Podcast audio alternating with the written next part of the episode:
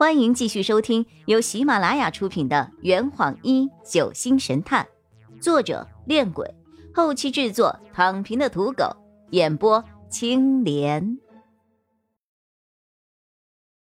第二百六十章，八字复系。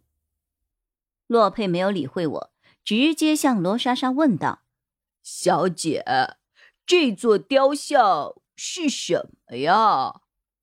莎莎可能以为张璇和洛佩是被这座石像的雕工给震慑到了，于是笑道：“呵呵，这是父系龙的第八子。”一听这话，我顿时也懵了。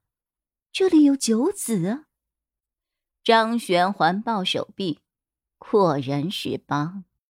想不到。我们刚刚还在码头讨论的那个没有露过脸的八子父系，居然不到半个小时就出现在了我们的面前。莎莎不解的看着他们：“怎么了，二位？你们对这尊父系石像很感兴趣吗？”张璇露出了一个意味深长的笑容：“哼，我们是对你的父亲感兴趣。”啊？此刻，秘书于哥已经将车子停好，他推开别墅的大门，将我们请进了屋内。这是一座两层高的立体别墅，虽然比不上极乐庄园豪华，却也是一个清静雅致之所。在这里，令人印象深刻的是，还是挂在屋内墙壁上的那些丹青字画。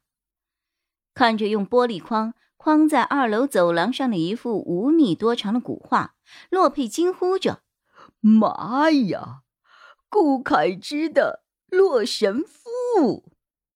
环视屋内的其他字画，张璇的嘴角也抽搐着。黄羲之、颜真卿、阎立本、徐悲鸿，哈，这座屋里的字画，快能够买下整座东极岛了吧？就在这个时候，二楼传来了一个苍老浑厚的声音：“各位好眼力呀！不过，跟经济发展中的东极岛相比，这几幅字画不值一提。”我们几个抬头看去，二楼走廊上，一个身材消瘦、容貌出众却面带疲倦的女子。推着一个坐在轮椅上的干瘪老人从房里走了出来。莎莎对那个老人说：“爸，我把萧伯伯接过来了。看来他就是燕居的主人罗明。好，辛苦啦。”老人对莎莎笑了笑，目光便移向了萧国强。老萧。你还记得我这个老朋友吗？肖局长也变得热情起来。呵，老罗，两年没见了，你怎么变得比我还老了？肖局长说的没错，此刻的罗明头发已经完全白了，骨瘦如柴的坐在轮椅上，就像一个夕阳西下的垂暮老人。世态炎凉啊！一会儿到我书房里来，我们好好叙叙旧。洛佩突然上前一步，以嘲讽般的语气对那个老人喊道：“老东西，如果我没有猜错的话，你应该是被人拿走了什么东西，才会变成现在这样的，对吧？”我突然有种想一拖鞋拍死洛佩的冲动，太没有礼貌了。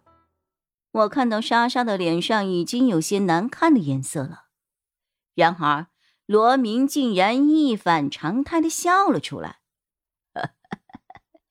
原来是阴庭的天启和银河的张璇呐，久仰久仰啊！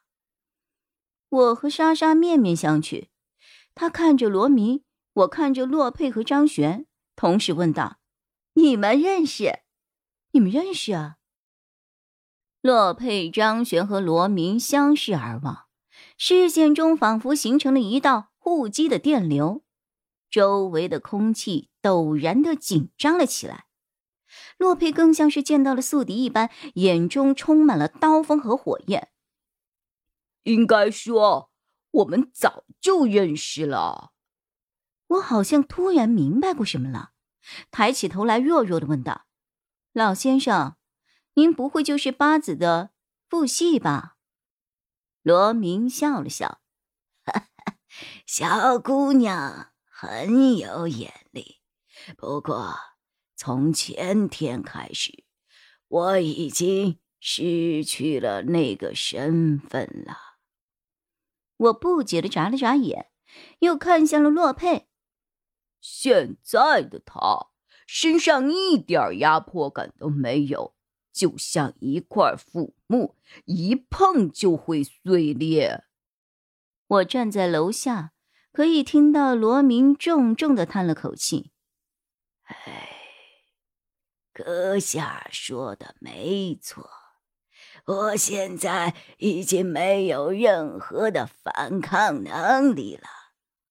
怎么样？要杀我的话？”现在是最好的时机。一直站在我们身后的于哥身子微微下倾，似乎蓄势待发。罗明朝他摆了摆手，他立刻又恢复了原样。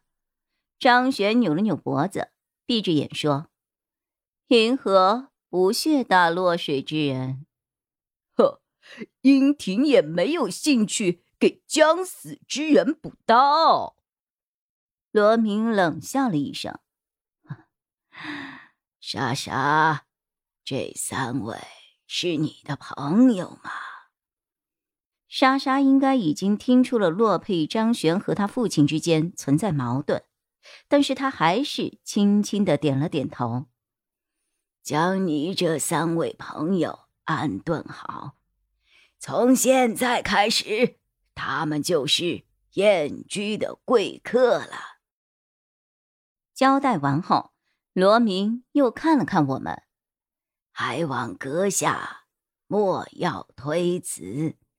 晚上我还有些事情要向三位请教。这坛已经喝完了，呵你猜出凶手是谁了吗？啊，老板拿酒来。呃呃，更多精彩，请关注青莲嘚不嘚。